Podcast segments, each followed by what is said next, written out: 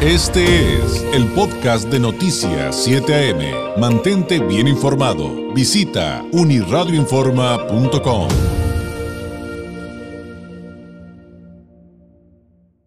Le agradezco enormemente que nos tome la llamada el presidente del Consejo Ciudadano de Seguridad Pública de Baja California, Roberto Quijano Sosa. Presidente, muy buenos días. David, buenos días a ti y a tu auditorio, a tus órdenes. Pues un balance para arrancar, presidente, en materia de seguridad pública al cierre de mayo, porque digo, eh, finalmente los últimos días del mes, pues estuvieron complicados, ¿no? Sí, David, fíjate que, pues bueno, somos generalmente y desafortunadamente portadores de malas noticias. Nos encantaría dar buenas noticias y compartir con ustedes y con todo tu auditorio, ¿no?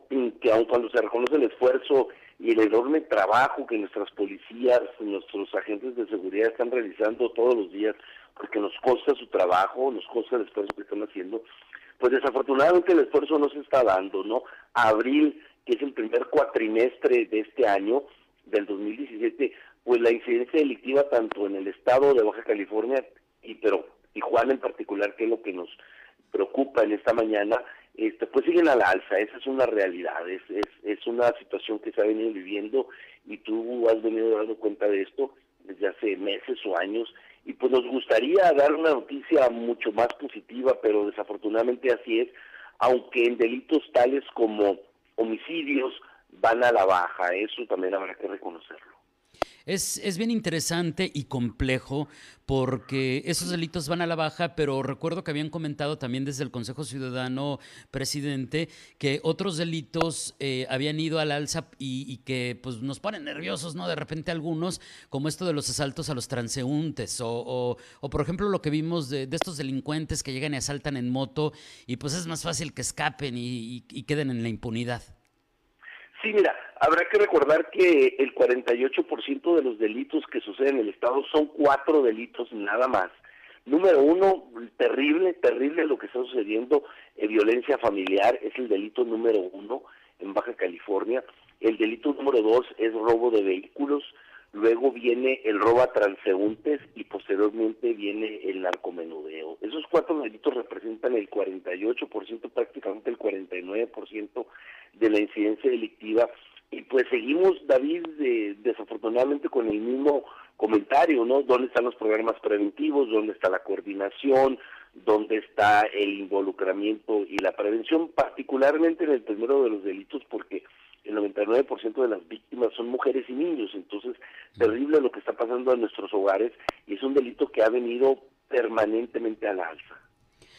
En eh, este sentido, pues creo que la siguiente pregunta que te iba a hacer, de alguna manera ya me la contestaste, presidente, por lo menos parcialmente, pero, pero te la planteo para una reflexión adicional. ¿Qué diagnóstico tienen respecto a los recientes hechos delictivos de alto impacto aquí en nuestra región? Porque digo, todo este asunto que, que se vuelve tan mediático, eh, pues eh, digo, hablando por ejemplo desde la masacre en San Vicente, en Ensenada, pasando por los asaltos a negocios a mano armada y con violencia, eh, por mencionar algunos, el, asalto al Saberitos, el asalto donde incluso golpearon a una empleada de, una pastelería Suspiros, perdón por los goles, pero es para ubicarnos, presidente. Anoche, anoche, este asalto con lujo de violencia a Audi, ¿qué, ¿qué, diagnóstico habría respecto a esos que son, digamos, así les decimos coloquialmente, no sé si sea el término correcto, pero que les decimos delitos de alto impacto. Sí, mira, son delitos que afectan mucho a la sociedad, que afectan mucho a la tranquilidad.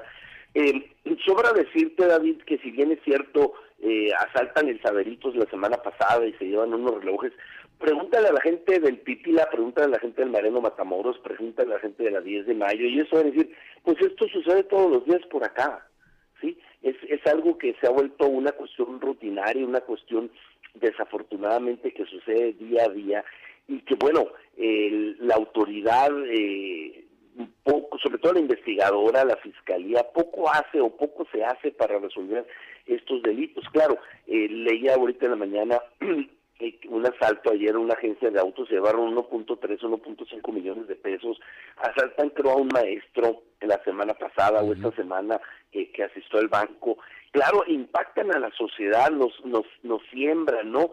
Eh, más allá de, de, la investigación, más allá del resultado, David, son hechos que no deberían de suceder, ¿sí? Es como el enfermo que ya se curó, pues sí, pero no se debió haber enfermado, ¿sí? Entonces, por eso nosotros insistimos, la medicina preventiva, las acciones preventivas son muchísimo más baratas que un tema correctivo, ¿no? Eh, por ahí hubo también la semana pasada un tema muy interesante, desafortunado, que es una riña en, en gente que está ubicada dentro de la del hongo allá en Tecate, ¿no? Eh, es un polvorín, es una, es una situación sumamente delicada. Y, y, te voy a cambiar el tema un poquito por un momento, pero de todas maneras estamos hablando de delincuencia, estamos hablando también de, de hechos delictivos. Eh, leo en la mañana que el, que el gobierno del Estado denuncia a funcionarios de la anterior administración por la comisión de delitos. Entonces, ellos también son delincuentes, ellos también tienen que perseguirse, ¿sí? Porque es un mal ejemplo que se está mandando a la sociedad de que hay una persona que roba baterías, que roba comercio, que roba a los residentes de la zona, pero también están los políticos que están robando. Sí, también los políticos que se están aprovechando del presupuesto público.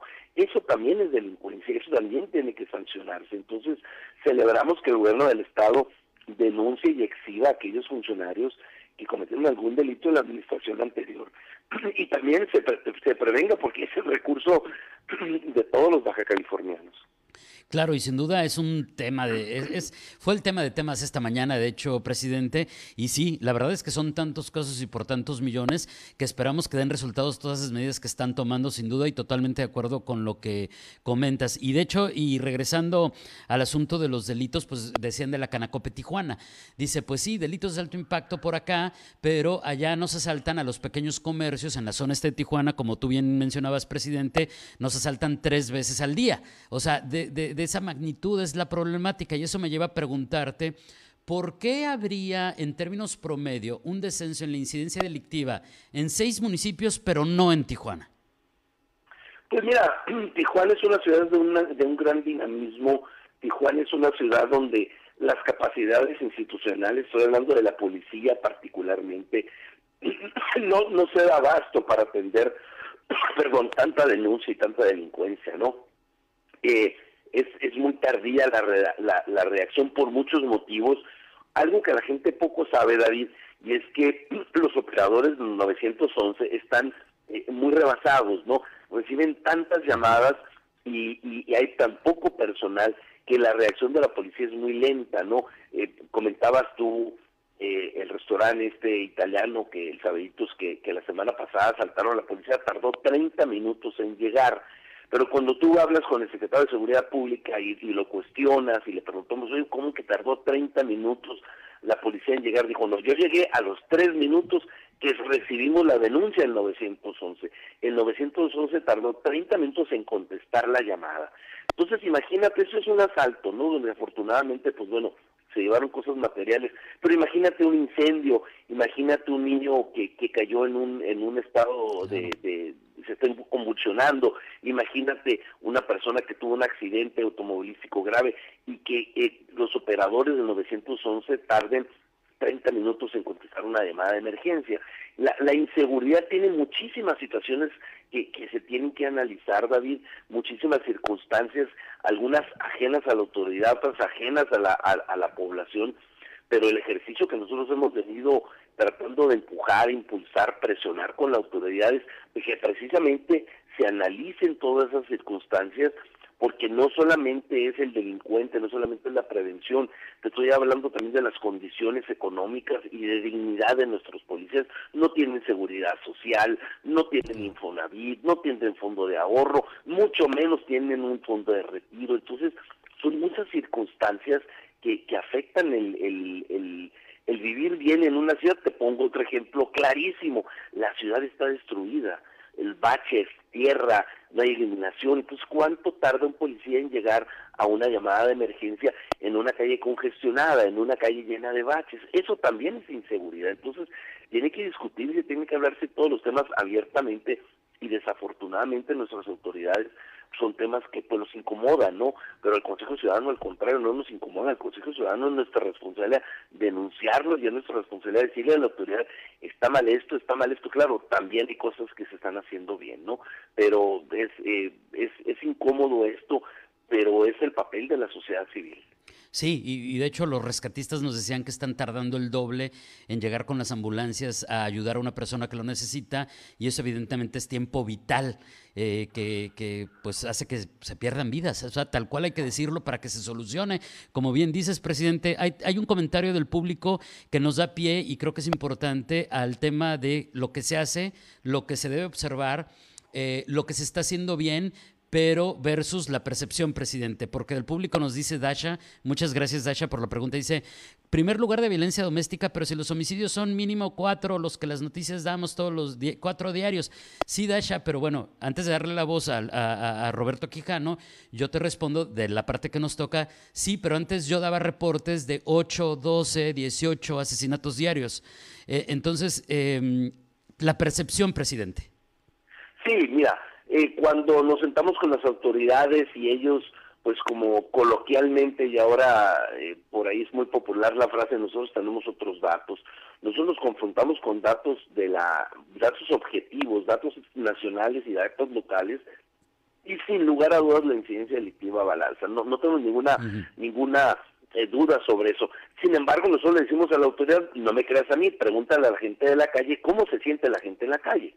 Esa es, una, esa es la realidad, la percepción de la gente que dice, oye, si, si roban el saberito, si roban agencias de autos, si roban bancos, ¿sí? Este, si hay una masacre en, en Ensenada donde miren 10 personas en un evento deportivo un domingo a las 10 de la mañana, este, yo hago eco de las palabras de la alcaldesa Monserrat Caballero, que dice, si los, si, si los eh, policías no están seguros que, es como sentimos los ciudadanos comunes y corrientes que estamos en la calle. Tiene toda la razón la, la alcaldesa. Le compro sus palabras. Si los policías no están seguros, ¿verdad? Porque también a su gente la atacaron. ¿Qué esperamos los ciudadanos? Coincido con ella, la percepción es terrible, la percepción de inseguridad, la percepción de una ciudad descuidada, la percepción de una sociedad sucia, la percepción de una ciudad de una ciudad desatendida. Esa es la realidad que el político no la quiere entender pues es su problema, ¿no? El problema, el, problema es que la, la, perdón, el, la situación es que le corresponde al político y al funcionario público resolver los problemas de su ciudad y desafortunadamente estamos viendo y coincido con el comentario que más allá de los números la percepción de la sociedad es eh, que el que vivimos en una ciudad con mucha delincuencia e insegura. Pongo el mismo ejemplo siempre, David. El enfermo que dice, oye, el doctor te dice, vas bien, doctor, me siento muy mal, me siento peor cada día. Pues tus análisis dicen otra cosa, pues sí, porque me siento mal. Es exactamente aquí lo mismo, ¿no? La ciudad está totalmente abandonada, David. Esa es, la percepción, lo que la gente nos dice en la calle. Oye, ¿y qué opinión te merece hablando de la alcaldesa, de lo que comentó ayer respecto a que muchos de estos delitos son eh, con la intención justamente de que sean mediáticos, de intimidar eh, a la ciudadanía, de asustarnos, de generar de alguna manera, parafraseándola porque no son las palabras exactas, pero presidente dice paranoia y por favor no caigamos en eso y sigamos con la lucha, pero si nos asustamos perdemos pues. Sí, bueno, si la si lo que viéramos todos los días en las calles, si lo que leyéramos en las redes sociales, en los medios de comunicación, es que ya no hay asaltos, es que ya no hay este robo a las personas, coincidiría no con eso. Yo siento que es una es una expresión muy ligera porque lo que nosotros vivimos en las calles, lo que la gente se acerca, acuérdate que el, que el Consejo Estatal está representamos a la sociedad civil, al empresariado y al sector educativo, y ambos tres sectores prácticamente todos los días dan cuenta de lo que su sector está viviendo en materia de inseguridad, ¿no? Y, y pues hay una expresión ahí muy muy coloquial y muy real, ¿no? Que cuando un problema no se reconoce, pues no va a tener solución. Entonces, tan fácil como decir, si vivimos en una ciudad violenta, si vivimos en una ciudad que tenemos enormes retos en materia de seguridad pública, e invitar a sociedad y al gobierno a participar, porque es el otro gran tema, David, donde nos están invitando a nosotros a participar. Nosotros no, hemos sido convocados, ni siquiera el Consejo Ciudadano nos invitan, a los comités municipales, no nos invitan a la solución del problema.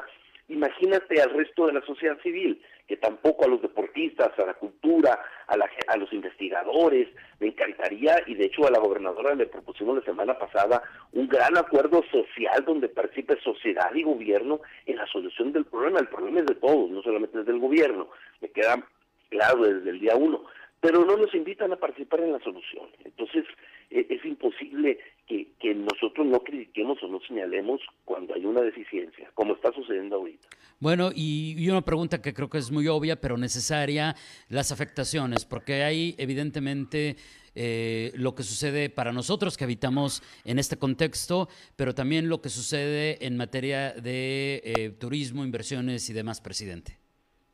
Sí, mira, eh, yo dejaría esa parte de los números a los a los representantes del comercio organizado. ellos comentaban, ¿no? Que este fin de semana pasado, de Memorial Day, hubo una baja importante en sus eh, en, los visitantes los hoteleros de Ensenada se quejan también que derivado de la masacre que hubo en San Vicente les bajó más del 50% eh, la asistencia de turistas esa es una realidad este pero imagínate David eh, cuando hablamos de este tema eh, que diga que Tijuana que Baja California la costa fuera una eh, área segura, fuera un área tranquila, donde se le diera la bienvenida a todos los visitantes, viviéramos en un estado totalmente distinto, ¿no? Nos quejamos de lo que está sucediendo, pero yo creo que también habrá que señalar, habrá que eh, dimensionar qué pasaría si viviéramos en un estado tranquilo, qué pasaría si nuestras, si nuestras calles, si nuestro alumbrado público si la policía no estuviera extorsionando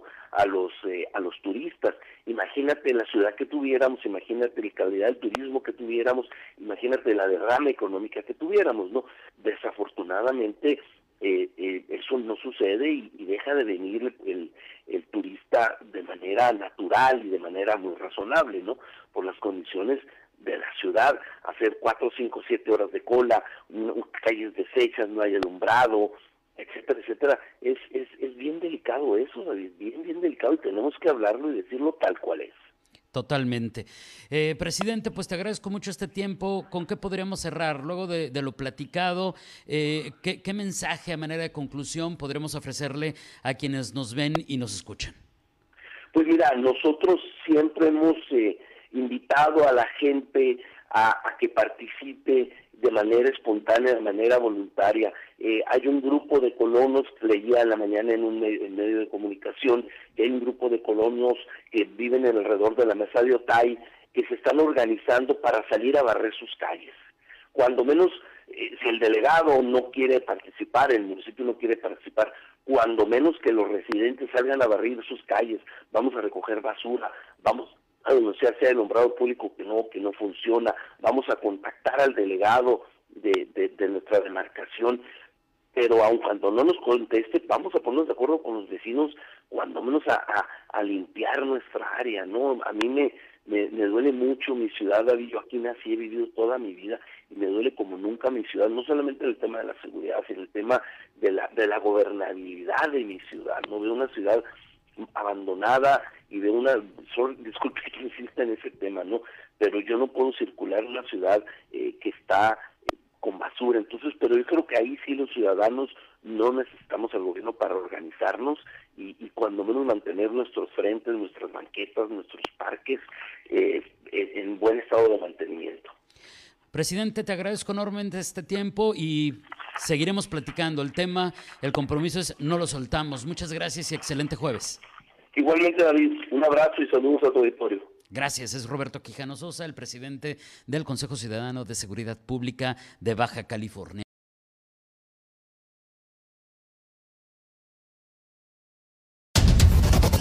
Este fue el podcast de Noticias 7am. Mantente bien informado. Visita unirradioinforma.com.